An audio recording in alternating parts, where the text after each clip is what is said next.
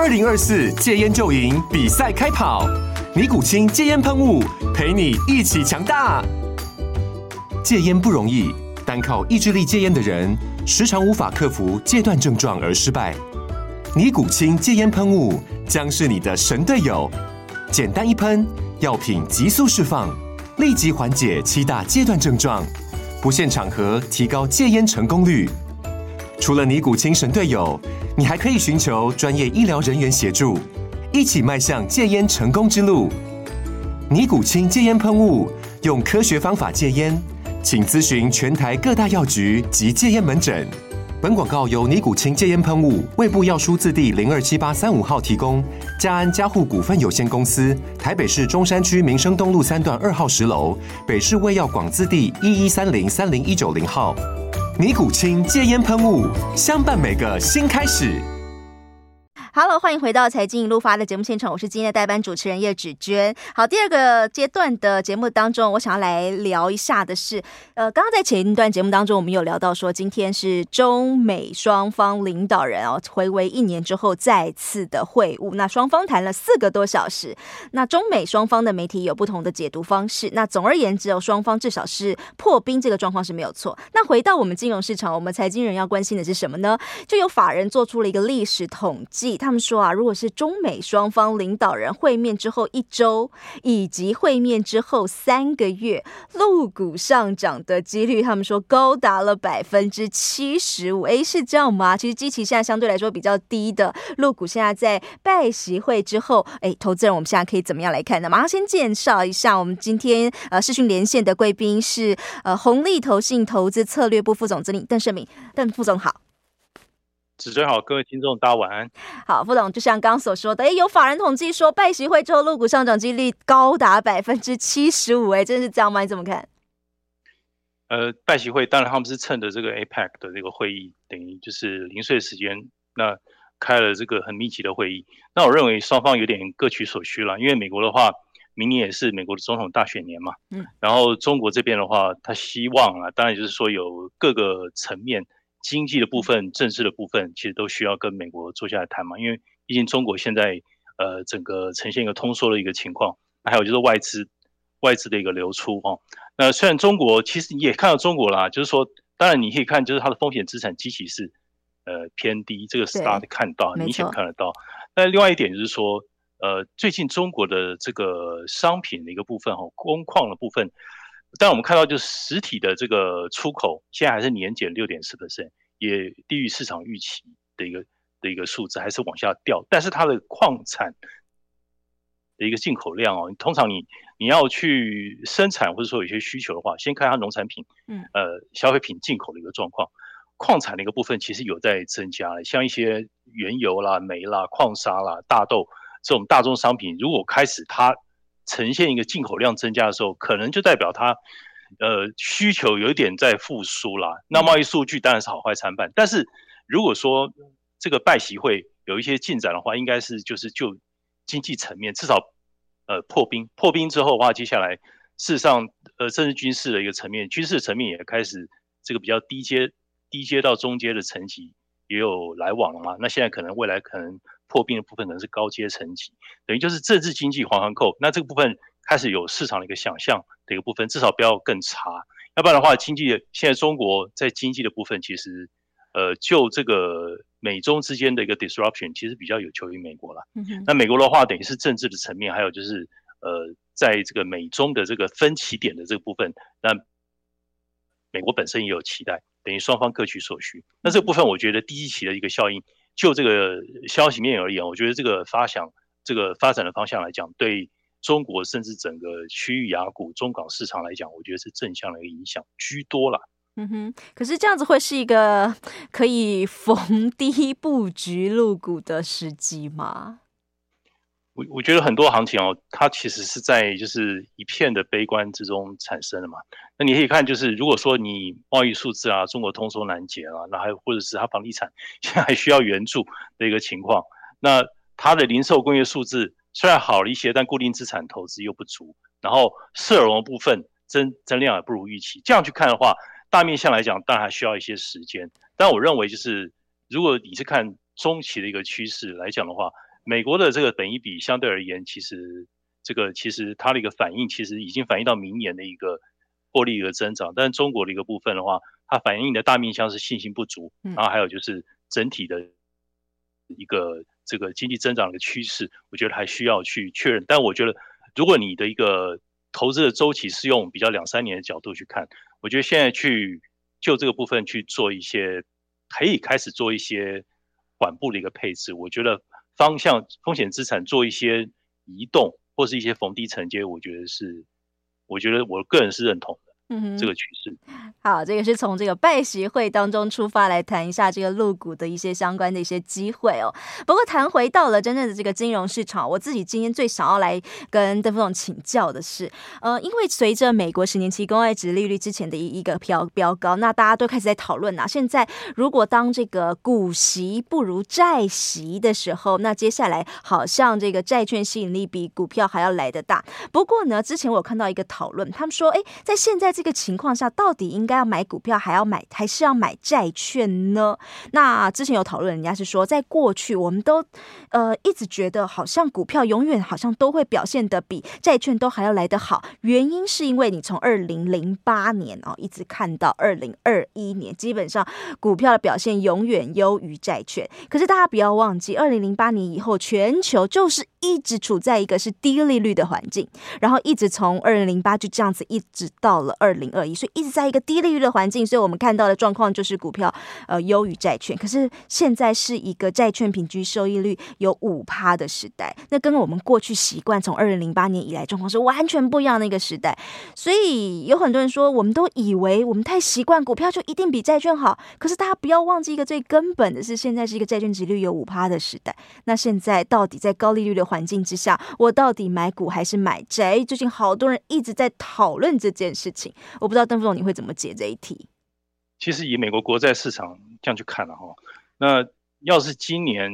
呃稍早这一两周，如果说它的利率哈没有像现在呈现十年债息从五个 percent 跌到现在，我刚刚看了一下，已经破四点五，已经破了，下降速度非常快，跌了五十个基本点。要不是这五十这这一两周的一个反应造成的话，那我觉得今年很有可能会连续第三年国债的一个回报，美国政府公债回报长天期的回报是连续第三年的负。负回报哦，那这个是已经是过去数十年仅见的一个情况。那这样的一个情形，就代表说这个升息周期的确是跟到一个一个程度。哦那我另外也发现一个现象，就是过去四十年一个周期来讲的话，当它最后一次升息如果确定之后，但它初步开始执行降息的动作，通常平均的时间是少于八个月，大概七点三个月左右。这是有，这是红利这边的一个看法。换句话说，明年假设了。假设十二月十三号那一次 FOMC 会议，它还是没有升息。嗯，那如果说现在大概就是升息的一个顶点，现在看起来这几率应该是蛮高的。虽然说跟一个礼拜之前其实有一点点有一点点悬念，有大概一二十 percent，有点好像感觉这个利率似乎有一点，因为这个联总会的一些官员出来讲话比较偏鹰嘛。嗯，所以有一个有一个可能性，有一点悬念。但是大面向来讲，我们看那个这个这个 policy rate 的一个。期货的一个数字显现看起来还是维持维持这个利率变的可能性还是比较高，但是明年这个年初的那个时候，可能一些变化会这个不确定因素会比较大。不管怎么样，现在看起来明年最有可能降息的时间点，最快也要等到明年下半年，对，大概就是七到八个月左右的一个时间。假设前一次最后一次升息是在我记得在十月嘛，应该是十月份。那如果这样去看的话，九月、十月是最后一次升息，那第一次降息可能就可能是在明年的二季度，那这个三季度这个可能性，你看哦，就是说，如果假设市场已经有这种强烈觉得明年下半年可能会降息，现在是利率维持不变，对不对？那这个角度来讲的话，现在等于就是股和债其实各擅胜场，但我必须讲，股票的一个反应已经反映到明年去，特别是以美股的角度去看，盈余报酬现在平均。明年看目前的水准大概是盈余报酬是五点三 percent，而三月国库券的回报是五点五，那等于是股票已经少稍微输给债券。对，所以你现在这个时间点来讲，应该是买债，买债多一些些啦，相对来讲还是有一些相对优势。但如果说利率的速度又掉太快，有这个市场又在这个债券市场又在那边定价，就是认为说，哎，未来可能可能真的要降息了，有比较大的这种概率的一个预测推估的话，那债券市场有时候又会提前反应。那这样的话，股票的话相对来讲，等到债市累计一段时间的一个这波的涨幅累计一段时间之后，那那这样的话，可能股票又有一些些机会。而且股票其实它你可以看，就是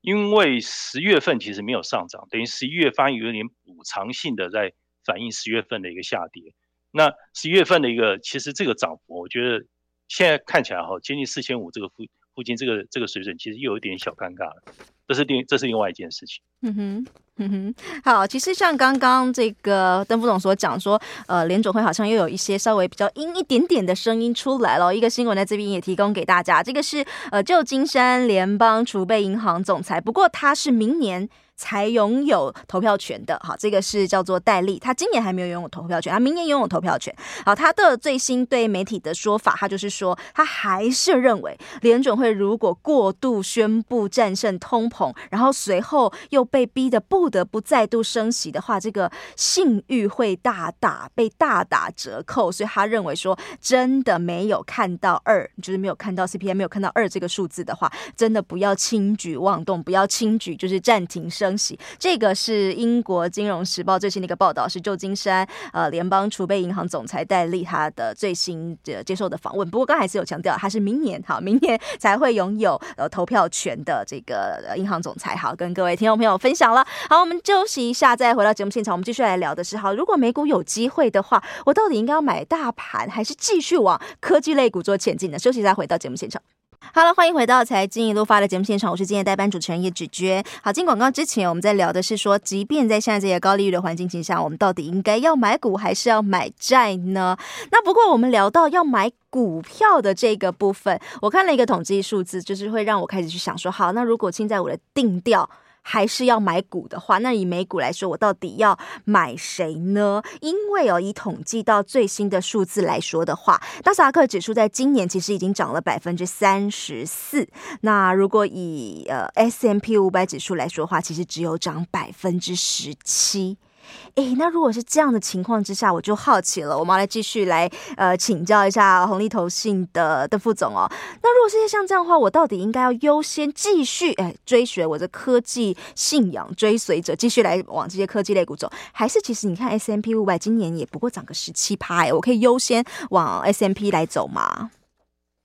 但是如果说有一些数字做提供各位听众做参考了，就是说从二零二三年今年移动平均看未来两年的角度的话，你可以看就是说营收成长的话，这个战国哎这个七 不是战国七雄了哈，七巨头，七巨头它 它的一个营收增长是十一个 percent，然后其他四百九十三间，嗯，也就七雄以外的是三个 percent，然后呢那 margin 毛利的部分的话，嗯、这个七雄是二十二 percent，其他四。四百九十三间是十 percent，嗯，那换句话说，呃，你不管是 margin 或是从营收的角度来讲的话，这个七巨头还是比较厉害，但只是说它现在的一个整个权重权值占比到目前为止已经快接近三成左右，二十九 percent。那这个在过去十数年的来到十数年的高峰，它的确是股价是有点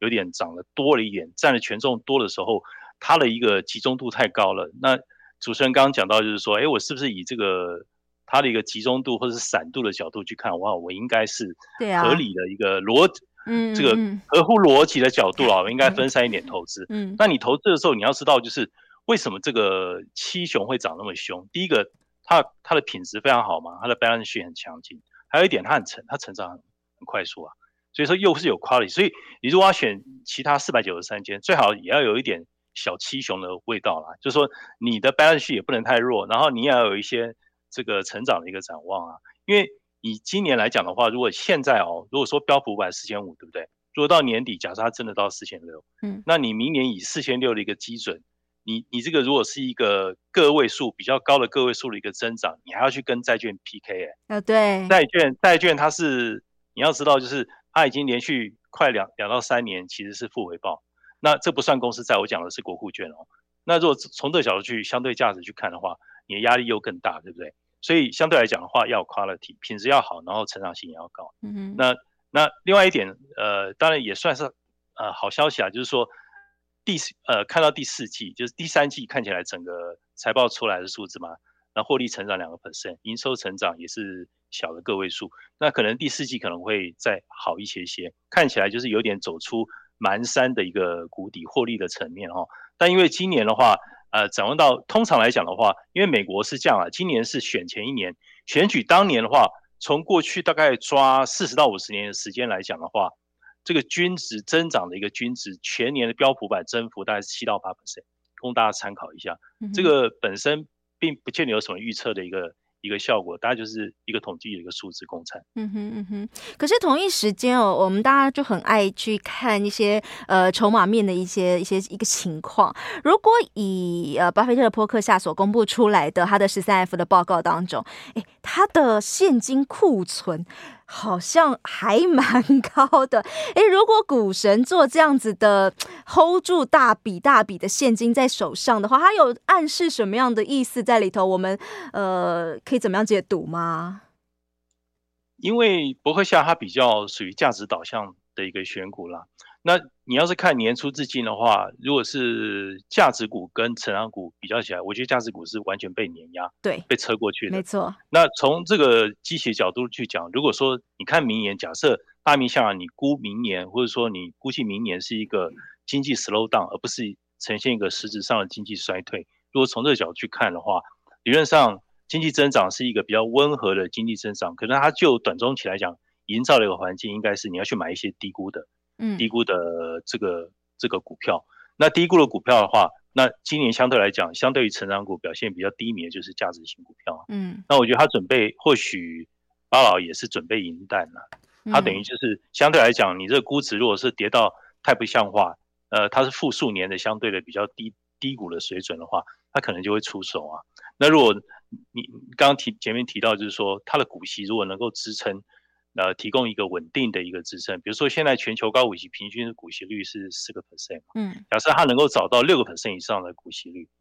那能够配发更多的稳定的股利，像有些股利它是不一定是定期配，它有时候会有一些呃特别的股利配息，比如说它是现金真的很多很多账上的现金，或者说它有一些企业购并活动，那购并下来之后，它一下啊好多现金要配，那这样的话这种配息的一个事件，我觉得蛮值得去留意的。这个这个部分在股票的一个操作的部分的话，除了刚刚前面讲，呃，品质的部分，还有就是成长部分，另外一部分就是高股息的一个投资，等于就是你股息的一个投资的策略，可以你把它复合化，更更进一步进展到等于就是我配你息能够更高的一个股息，而且这高股息其实比债息还更高。如果我能够我能够证明这一点的话，那我觉得这个投资的标的来讲就可以扩延到这个领域。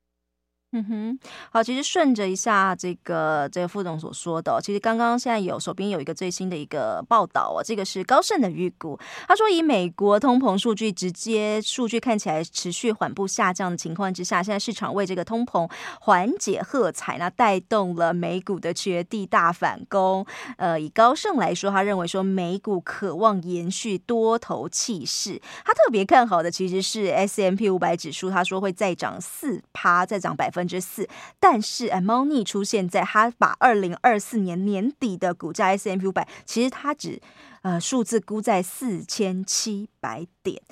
诶，如果其实以十一月十五号的收盘价四千五来说的话，诶，空间好像还没有很大诶。明年二零二四年底，它只上看到四千七百点，就是远远低于今年。其实像刚刚讲的，我们的数字也有给大家，今年 S M P 五百其实已经涨了十七趴。那换句话说，明年他们认为只有一个四趴的一个空间啊。但是他说，美股即将迎来一个多头的利多的因素，利利利多的因素包含什么呢？包含像是经济的温和扩张、企业的获利回升啊。还有像是估值等等的因素，诶，但是诶，副总我就很想要问诶，以高盛来说，他认为明年是一个看起来是温和扩张的情况，可是他以 S M P 五百指数来说，他估到年底也不过四趴涨幅，这个当中是什么样？要怎么样解释这件事情呀？